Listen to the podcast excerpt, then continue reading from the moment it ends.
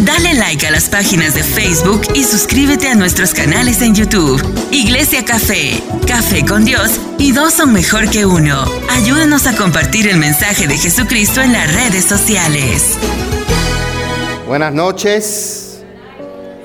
Dios los bendiga nuevamente. Cuando Jesús llega, todo es transformado.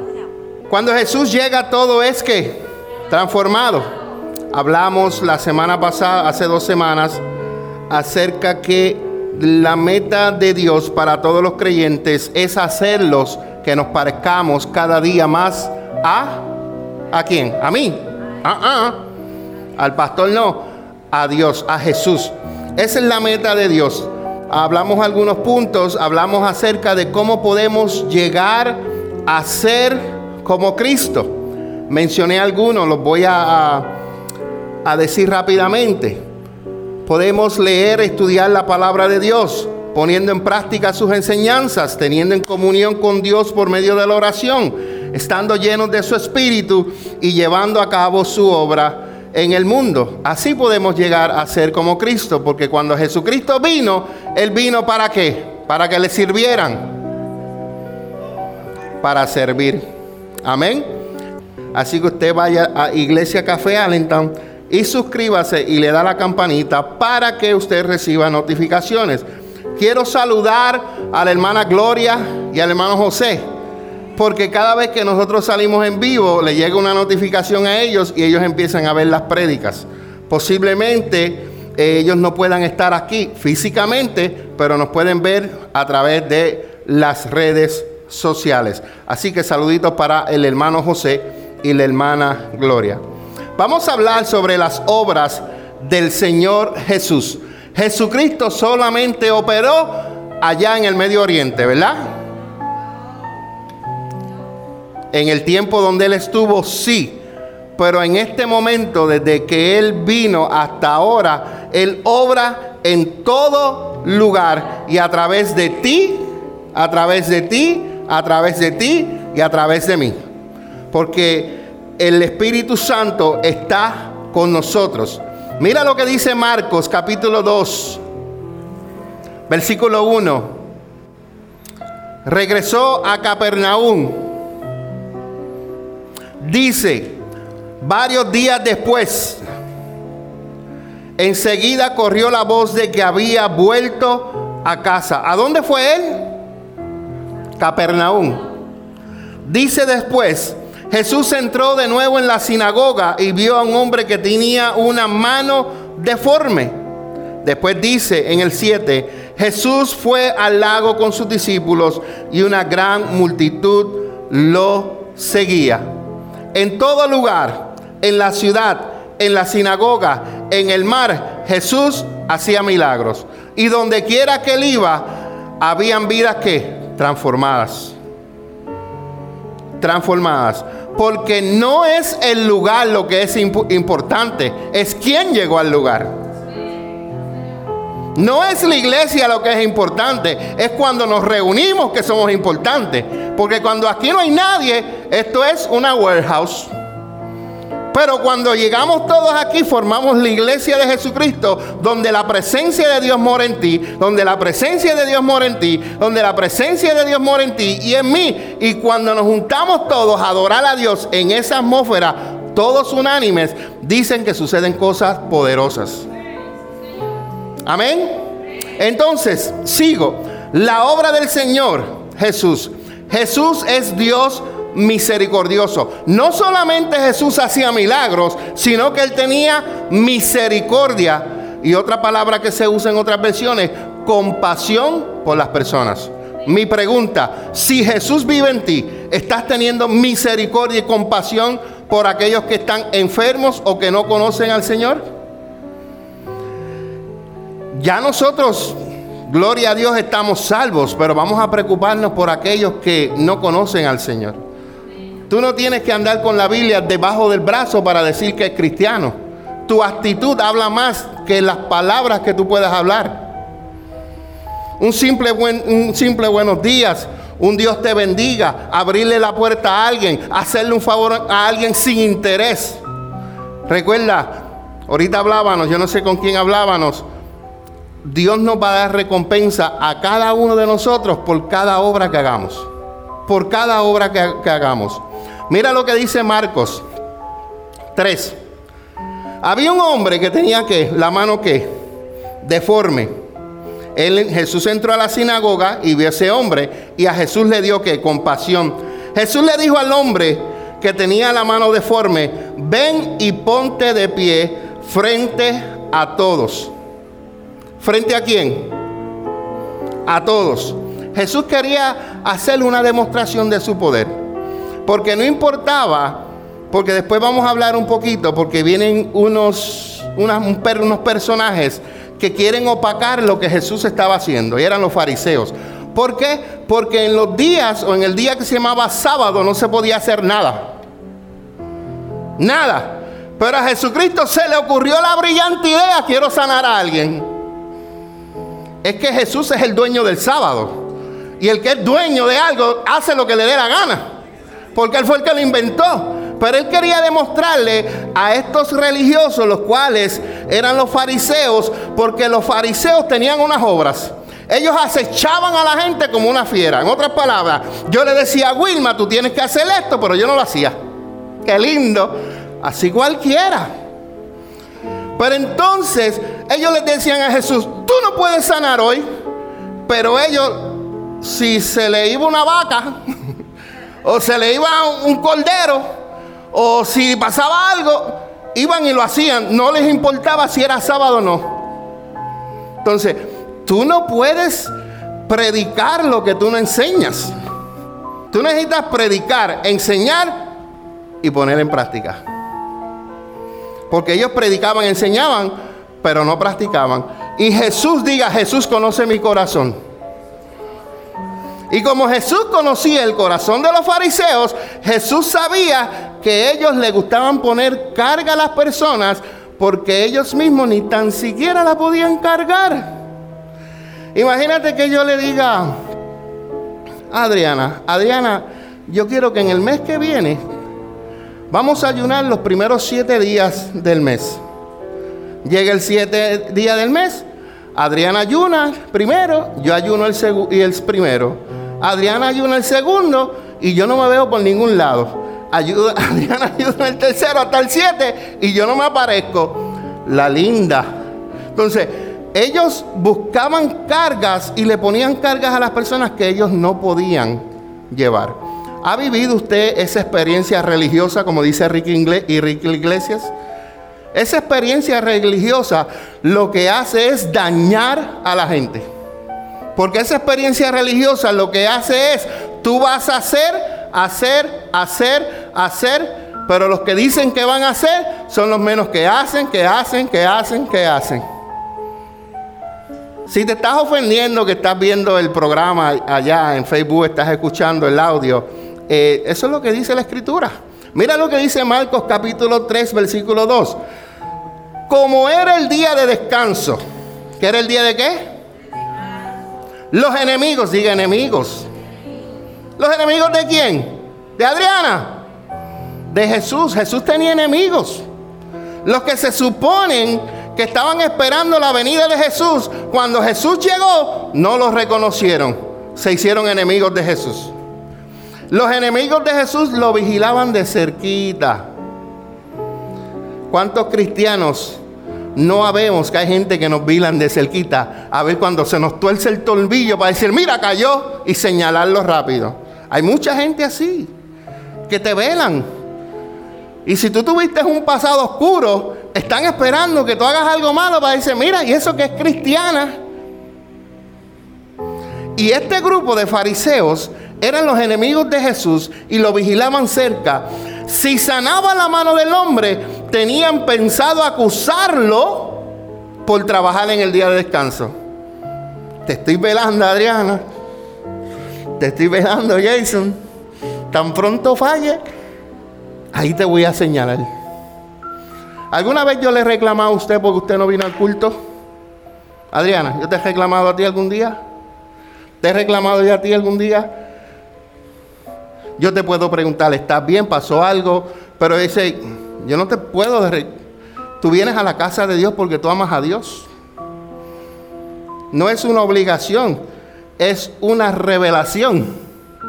Cuando tú conoces la revelación que tú amas a Dios, mira, tú estás aquí, haces lo más que tú puedas para estar. Sabemos que hay veces que el trabajo nos los impide, a veces estamos en tapón, a veces hay mucha, mucho UPS, a veces hay muchas cosas que no nos permite llegar. Pero eso no quiere decir que nuestro corazón no está con Dios, está con Dios. Pero esta gente debieron haber reconocido a Jesús como el Mesías, pero no lo hicieron porque estaban dispuestos a perder, perdón, no estaban dispuestos a perder sus valiosas posesiones ni su poder. Cuando Jesús les reveló las actitudes de ellos, se convirtieron en enemigos de Jesús en vez de mirar quién les estaba hablando. Hay veces que cuando Dios te confronta, en vez de venir y aceptar lo que Dios está haciendo, te vuelves enemigo de Dios. Cuando tú no aceptas la palabra de Dios, te estás volviendo enemigo de Dios.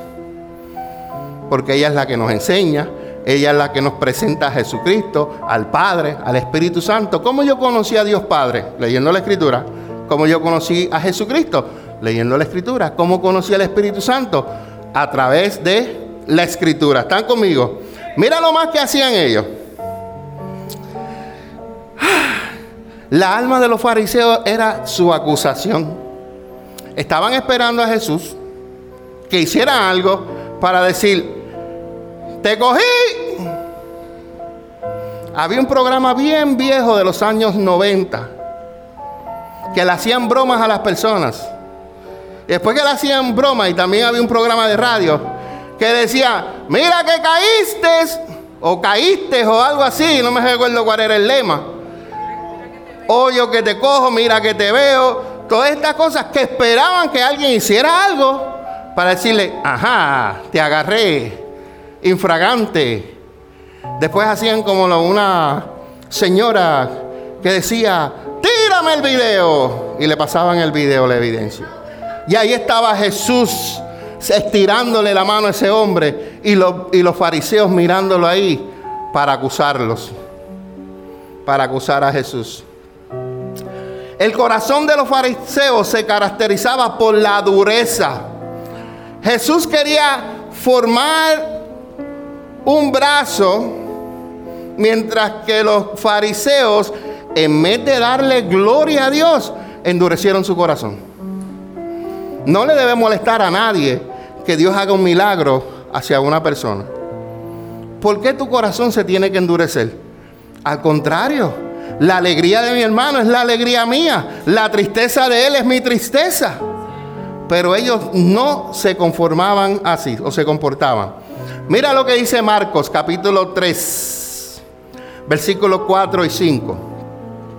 Luego se dirigió a sus acusadores y les preguntó, ¿Permite la ley hacer buenas acciones en el día de descanso o es un día para hacer el mar? ¿Es un día para salvar la vida o es para destruirla? Pero ellos no quisieron contestarle. ¿Tú sabes por qué ellos no quisieron contestarle? Porque ellos practicaban, ellos rompían el sábado. Entonces, ahora quieren acusar a Jesús de algo que ellos mismos están haciendo. Es como yo le dijera a Jason, Jason, recuerda que la Biblia dice que no adulteres, pero entonces yo adultero. Qué linda. Entonces, ellos le dicen a Jesús, no se puede hacer milagros, no se puede trabajar, no se puede hacer eso, pero yo lo estaba haciendo. Pero cuando tú eres confrontado por Jesús, no pudieron contestarle nada. Jesús miró con enojo. Ya yo aprendí hoy algo. Si Jesús miró con enojo, yo te voy a mirar con enojo. Porque lo que estás haciendo no está bien. Te voy a mirar con enojo. Me gustó eso cuando ahorita repasaba. Dice, Jesús miró con enojo a los que los rodeaban profundamente entristecido. ¿Por qué? Por la dureza de su corazón. Jesús dijo una vez, no hay profeta en su tierra. Yo quise hacer muchos milagros aquí, pero por la falta de fe de ellos, solamente se hicieron algunos.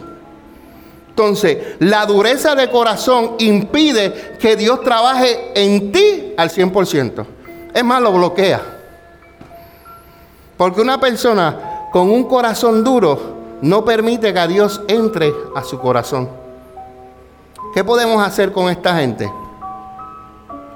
Orar por ellos para que sea el Señor revelándosele, revelándosele y que los traiga con cuerdas de amor. Con cuerdas de amor. Y si no llegan con cuerdas de amor, van a llegar con cuerdas de tristeza, con cuerdas de dolor. Pero Dios los va a traer. Y su corazón va a ser cambiado a uno de piedra, de uno de piedra a un corazón de carne. ¿Están conmigo? Una más. La naturaleza y las actitudes de los fariseos eran que diabólicas. Los fariseos salieron enseguida y se reunieron con los partidarios de Herodes para tramar cómo matar a Jesús. Imagínate un domingo de gloria en este lugar. Señor sanando, el Señor levantando silla de ruedas, personas con muletas caminando, y los que estaban aquí viendo se van allá a Centel al alcalde. Allá hay un hombre que se llama Mingo, era DJ antes, pero ahora le sirve a Jesús. Hay que matarlo. Yo, yo no estoy haciendo nada. Yo solamente estoy declarando y decretando que Jesús sana. El que lo está haciendo es Jesús. Pero en ese tiempo el que lo estaba haciendo era Jesús y lo querían matar. Querían opacar lo que Jesús estaba haciendo.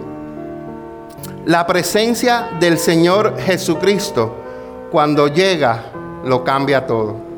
Usted sabe el revolú que se formó ahí cuando Él llegó. Hay gente que estaban contentas que Jesús llegó. Yo me imagino ese hombre que no tenía esa mano, que, que el Señor se la puso nueva, la alegría que sentía en su corazón. Sin embargo, habían otros que no aceptaban lo que estaba sucediendo. Eso sucede dentro de la iglesia igual. Hay un mover del Espíritu Santo, hay personas que lo están recibiendo y hay personas que están siendo indiferentes a lo que está pasando. Esos son fariseos. Tienen su corazón duro. ¿Qué más, qué más tienen ellos? Voy a virarlo para atrás. Tienen su corazón duro acechan como una fiera, están esperando que el pastor, la pastora, los líderes cometan un error para acusarlos. Su corazón se caracteriza por la dureza y la naturaleza y las actitudes de ellos son diabólicas, un espíritu de fariseísmo. Pero, diga pero, la presencia del Señor Jesucristo lo cambia todo. Mana Blanca, cuando Jesucristo llegó a su vida, La empezó a llenar de amor, la empezó a sanar, la empezó a llenar de paz, como hablábamos anoche, pudo perdonar. Y todo lo que Dios sigue haciendo con ella. Cuando Dios llegó a la vida de cada uno de, de ustedes, Dios empezó a transformarnos. Es verdad, hay veces que Dios trabaja más ligero en una persona que en otra. Yo te puedo dar dos o tres pretextos, excusas o mis pensamientos. Te puedo decir, puede ser pues que Dios lo quiera así. Amén. Puede ser, puede ser que ella ora más y ayuna más y este no ora. I don't know. Yo te estoy dando lo que yo puedo pensar. Pero esto está en lo que Dios quiere hacer y en la actitud de la persona en su corazón hacia Dios. Porque si yo soy indiferente con Dios, mi amor. Hola. ¿Cómo estás? ¿Puedo hablar de ti? ¿Puedo hablar de ti? Ok, gracias, mi amor. Yo pido permiso porque, recuerda, yo voy a ir a dormir con ella. ustedes no, ustedes se van para su casa. Pero el que tengo que ir a la casa ahorita son ellas. No, es broma. Quiero hablar de esto porque lo que sucede es que se me fue el hilo, pero lo regreso ahora. Estoy yo como Adriana aquel día. Agárralo ahí. Quiero hablar de la pastora acerca de, de la indiferencia. Estaban hablando de la indiferencia. De cómo nosotros a veces somos indiferentes a la presencia de Dios. Cómo a veces nosotros tenemos el corazón como que trancado. Y tú quieres que Dios obre en ti, pero tú no le abres tu corazón. Tú tienes que abrirle tu corazón. Entonces, hubieron momentos en mi vida donde yo amaba a mi esposa, todavía la amo, estoy hablando del pasado, ¿ok? Todavía la sigo amando. Pero en ese tiempo yo amaba a mi esposa, pero mi esposa no se abría al amor mío. Dios busca al ser humano y lo ama, pero el ser humano no abre su corazón hacia Dios. ¿Me estoy explicando? Entonces, por eso es que hay veces que hay personas van más rápidas que unas o que las otras, porque hay personas que tienen dispuestos a entregarlo todo. ¿Me explico? Porque hay gente que dice, me convierto al Señor, pero yo sigo haciendo lo que yo quiera. Hay otros que dicen, yo me entrego al Señor y ahora Jesucristo es el que me manda.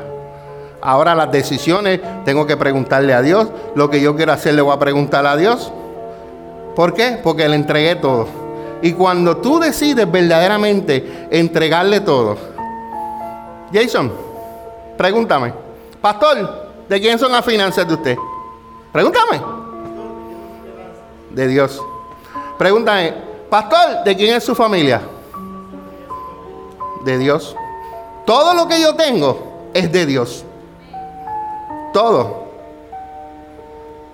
Todo lo que yo tengo es de Dios. Si Dios me pide algo, esto es un instrumento que yo uso mucho. Y si Dios me lo pediría, no, Dios no me lo ha pedido todavía. Pero si Dios me dice, siembra eso, aunque yo lo use, aunque es mi herramienta de yo predicar, de yo estudiar y de todo eso, yo tengo que ser obediente. Porque si yo, si yo digo aquí hoy y está grabado, que todo lo que yo tengo es de Dios y Dios me pide algo y yo le voy a decir, no, sí, pero vente que te voy a enseñar el video. tú dijiste que todo lo que tú tienes. Pongo este ejemplo porque esto es algo que uno usa. Es algo, es, mi estilo, es, lo que yo uso para predicar. Si yo entrego esto, entonces tengo que ir a old school a buscar papeles, printear papeles. Y ya yo pasé de esa época.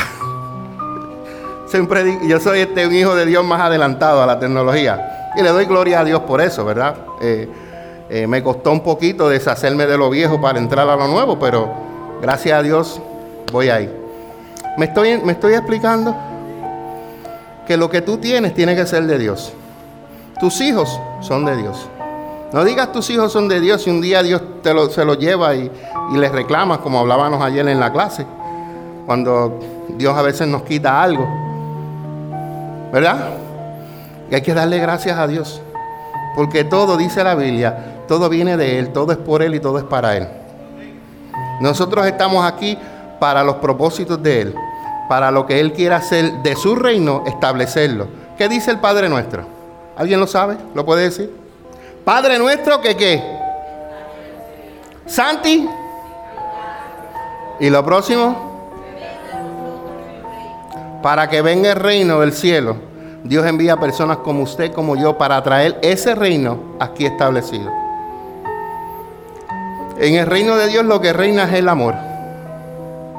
Y de lo demás sale la paz, el gozo, la humildad, todo del amor, porque Dios es amor. La presencia del Señor Jesucristo lo cambia todo. Y el Señor Jesucristo es restaurador. Dios vino a mi vida para restaurarme. Dios vino a tu vida para restaurarte. Hay una canción que muchos de ustedes la conocen y si usted no la conoce, pues no sé en qué planeta vive, pero dice, ¿qué sería de mí? Si no, ¿qué? Si no me hubieras alcanzado, ¿qué sería de mí? Estaría perdido. ¿Dónde estaría DJ Mingo en este lugar, en este momento. Si no hubiera, porque Dios me hubiera restaurado, porque Dios no me hubiera llamado. ¿Qué hubiera sido? ¿Usted se ha pensado alguna vez? La pastora es funny, Porque la pastora dice, si yo no hubiera conocido al Señor, yo estuviera o presa, o loca, o enterrada. Palabras de ella. Porque su temperamento era explosivo. Ella pensaba después que estuviera en la cárcel, ¿qué hice? ella no pensaba. Yo le enseñé a que pensar antes de hablar. Porque ella hablaba sin pensar. Y mamá, piensa las cosas antes de hablarlas. Porque la estás diciendo y tú no sabes si estás ofendiendo a alguien. Piénsalo y suéltalo. Y nosotros debemos pensar así. ¿Dónde hubiera estado Ana si la misericordia de Dios no la hubiera alcanzado? ¿Dónde hubiera estado Greg? Que Greg y yo hablamos. ¿Dónde hubiera estado Greg? ¿Dónde hubiéramos estado? Así que el Señor Jesucristo es restaurador. Marcos capítulo 3, versículo 5 al final dice, entonces Jesús le dijo al hombre, extiende la mano.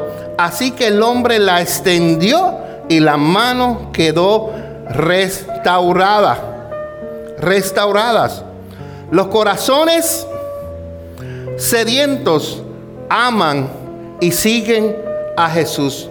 Pero había muchos líderes judíos que se oponían a Jesús y se habían convertido en sus enemigos y estaban celosos porque Jesús estaba alcanzando una popularidad por los milagros que él estaba realizando.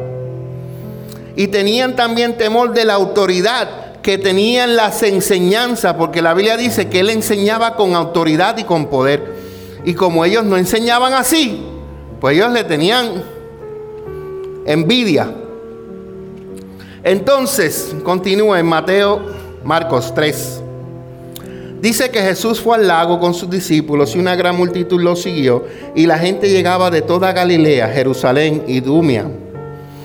No sé dónde es eso. Del oriente del río de Jordán y de lugares tan al norte como Tiro y Sidón. Las noticias sobre sus milagros corrían por todas partes y una enorme cantidad de personas llegó para verlos.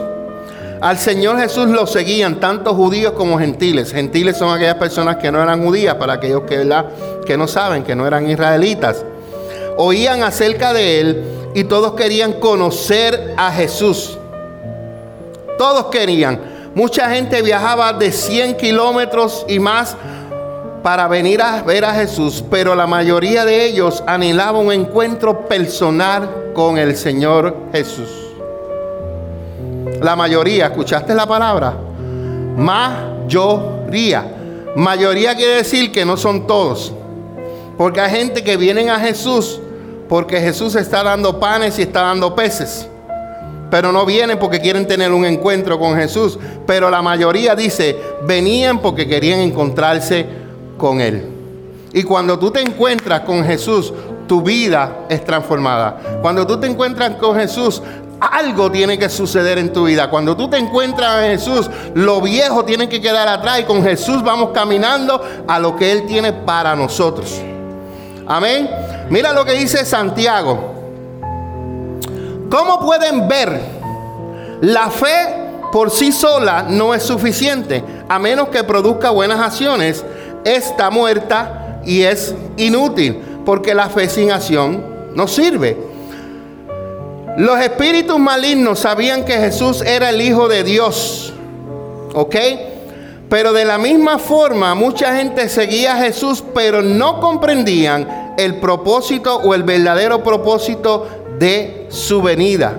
Algunos llegaban en busca de milagros y otros para escuchar sus enseñanzas, pero no entendían el camino de la cruz. A Jesucristo también hay que seguirlo y hay que obedecerlo. No podemos ganar la salvación por servir y obedecer a Dios, pero hacerlo demuestra que nuestro Dios y que nuestro compromiso con Dios es genuino. Cuando tú tienes un compromiso con Dios, compromiso genuino, tú haces que lo obedeces y qué más, recibes la salvación. La salvación la recibes porque es un regalo de Dios, pero obedecerlo demuestra que tú tienes un compromiso fiel con Él. Me quedan dos más y termino. Nuestras acciones de amor y servicio Lo que yo hago por amor, lo que yo hago por servicio, no reemplaza la fe, sino que son pruebas de nuestra fe en Él. Lo que tú haces, tienes que hacerlo para Él. Lo que yo hago, tengo que hacerlo para Él. Todo lo que yo hago, para Él. Para Él. ¿Qué no me gusta hacer a mí? Varias cosas. Y hay veces que me mandan. No venga, que ustedes también los mandan en su casa. Digan, Jason, a ti te mandan también hacer cosas. Greg, a ti no te mandan a hacer cosas. A cada rato. Entonces, cuando me mandan a hacer algo a veces, ¿verdad, pastora? Que no me gusta, pues vamos a hacerlo. Porque... Y no lo hago, lo hago con amor. Porque si yo voy a hacer algo de mal gusto o de mala gana, ¿sabes qué? Yo prefiero no hacerlo. Honestamente, yo soy así, ¿verdad, pastora? Pastora a veces cuando yo le digo un no, me para la trompa, pero... Y nada, después voy y lo hago, pero en el momento no lo quería hacer. ¿Usted me entiende? Pero cuando lo hago, quiero hacerlo con amor. Yo no lo quiero hacer porque me obligaron, yo lo quiero hacer porque en mi corazón hay una actitud correcta que lo quiere hacer con amor. Y cuando las cosas hacen con amor, quedan bonitas, quedan bien, quedan con excelencia, porque salió del amor. ¿Usted ha hecho alguna vez algo por, por hacerlo? Y le, le ha caído mal. ¿Cuántas de las muchachas que están aquí, cuando las mandaban a cocinar, lo hacían por hacerle y la joven le quedaba mal? ¿Cómo? Levante la pierna. Vamos, todas. ¿Por qué? Porque te mandaban. Pero ahora tú llegas y vienes y sacas el cuchillo, sacas la tabla, coges la cebollita, ta, ta, ta, ta, vienes, pones café tropical o café con Dios y ahí estás adorando a Dios. Ah, le estoy cocinando a Jesús. ¿Qué le voy a cocinar a Jesús hoy? Pam, pam, pam. Y lo haces que con amor. Y cuando las cosas se hacen con amor, salen bien. A mí me han preguntado, ¿por qué si la misma receta que tú me diste la hice yo, pero no me quedó como tú la hiciste? Yo, mi contestación es simple, ¿verdad, Fabiola? El granito de amor. Mi abuela siempre decía eso. Porque uno siempre es loco con la comida de la abuela. Y cuando tú ibas a la casa de la abuela, ay, tú se saboreabas esas patitas, que, habichuela con patitas y esas alitas fritas y todo lo que hacía la abuela. Y tú le preguntabas, abuela, ¿qué tú haces para que esto te quede tan rico? Lo cocino con amor para ustedes. Y el amor hace muchos milagros. Cuando el Señor Jesucristo aparece en cualquier escena de la vida de cualquier persona, todo es transformado con su poder. Pero, aunque el enemigo de nuestras almas y sus mensajeros quieran oponerse a las obras de Dios, el poder de Dios siempre triunfará. Siempre triunfará. Jesús sacia a los sedientos como yo. Restaura al necesitado. Restaura al necesitado. Le falta una coma. Da vida al perdido y se acerca a Él y ellos vienen a Él. Por eso que la presencia de Dios genera poderosas transformaciones en la vida. ¿Qué le pasó a Saulo de Tarso cuando tuvo un encuentro con Jesucristo? Su vida fue transformada. Un hombre que tenía conocimiento y que sabía todo de las leyes y todo lo que tenía que ver con el judaísmo, con el israelismo, con el pentecostal, con todo. Pero necesitaba tener un encuentro con Dios. No es cuánto yo sé o no es cuánto yo no sé, es a quien yo conozco. Vuelvo y lo repito, por eso no la dije yo. Ni me recuerdo. Pero es así. No soy yo, es Él. No es lo que yo aprendí, es lo que Él me enseña. Y por eso es que cada vez que yo hablo, ya sea aquí, sea en la radio, toda la gloria se la lleva a mi papá. Toda la gloria. Escuchaba yo hace poquito una grabación vieja del programa Café con Dios. A mí siempre me enseñaron, cuando trabajé en la radio, a grabarme, para escucharme, para mejorar. Ustedes saben lo que son amuletas, para aquellos que no sepan, amuletas. No, no son muletas. Amuleta es que cuando tú estás hablando repites siempre una frase o una palabra. ¿Verdad? Entonces, pero, ¿recuerdan? Cuando nosotros comenzamos, eh, eh, yo me eduqué en esa área, le enseñé a mi esposa, mi esposa repetía mucho, mucha este, verdad. De vez en cuando se le salen, pero no tantas como antes, porque uno crea un hábito de decir ciertas cosas.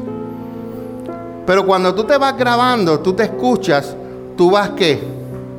Progresando, progresando, progresando. ¿Qué te quiero decir con esto? Los programas viejos, los principios, cuando nosotros comenzamos Café con Dios, a lo que nosotros estamos haciendo, Dios nos ha llevado de un nivel de aquí a un nivel allá. Pero es Dios. Yo no puedo gastarme, soy yo.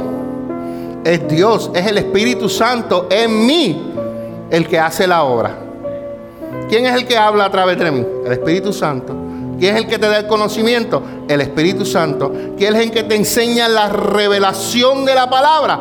El Espíritu Santo.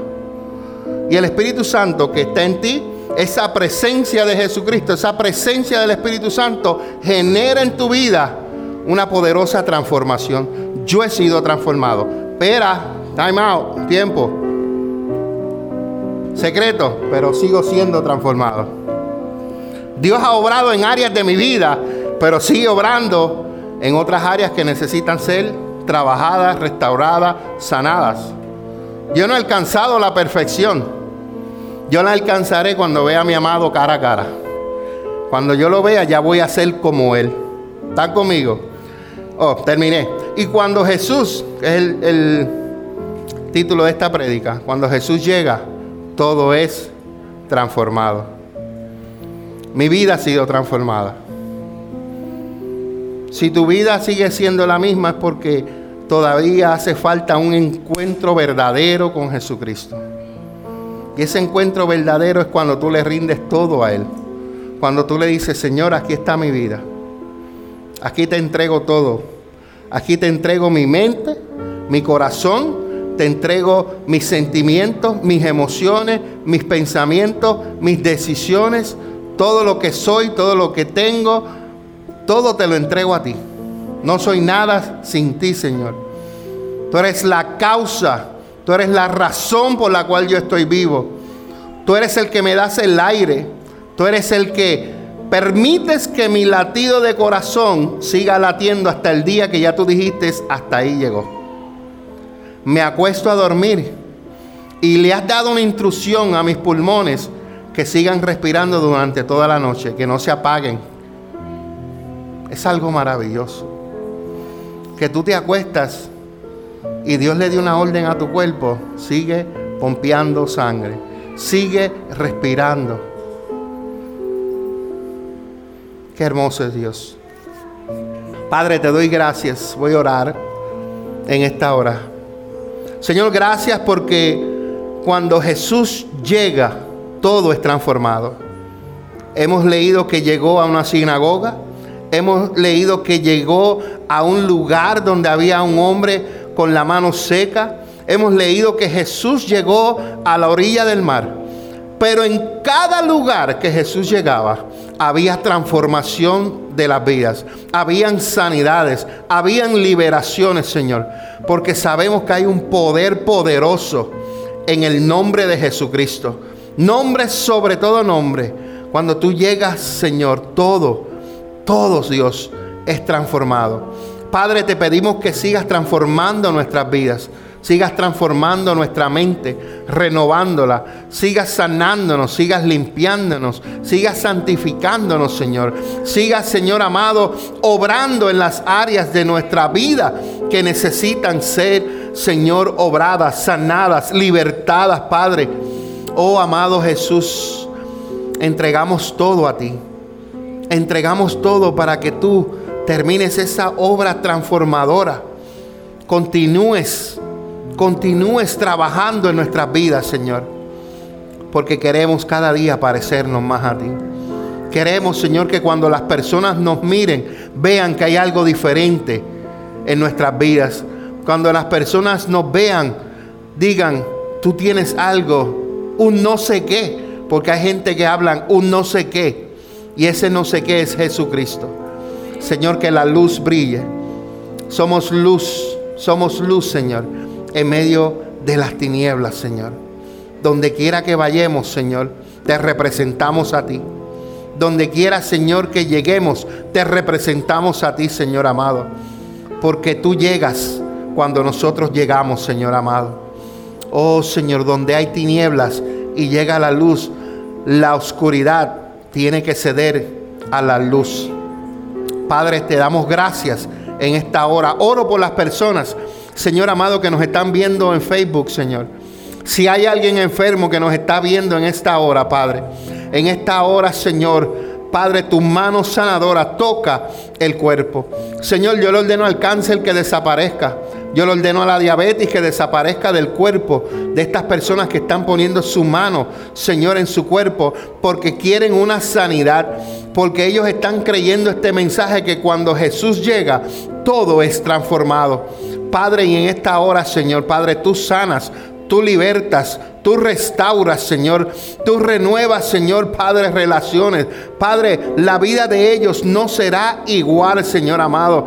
Padre, glorifícate una vez más, Señor amado. Creemos por tu palabra. Creemos, Señor, porque tu palabra es viva, es eficaz, Señor. Y es enviada a hacer lo que fue mandada a hacer, Señor amado. Y en esta hora, Señor, los que nos están viendo, los que nos están escuchando, Señor, en una retransmisión, Padre, tú tocas sus corazones, tú tocas sus vidas y van a ser transformadas como muchas de nuestras vidas han sido transformadas. Padre, en el nombre de Jesús oramos y te damos gracias. Amén, amén y amén. Den un fuerte aplauso al Señor. Bendiciones, que pasen buenas, buenas noches. Dale like a las páginas de Facebook y suscríbete a nuestros canales en YouTube. Iglesia Café, Café con Dios y dos son mejor que uno. Ayúdanos a compartir el mensaje de Jesucristo en las redes sociales.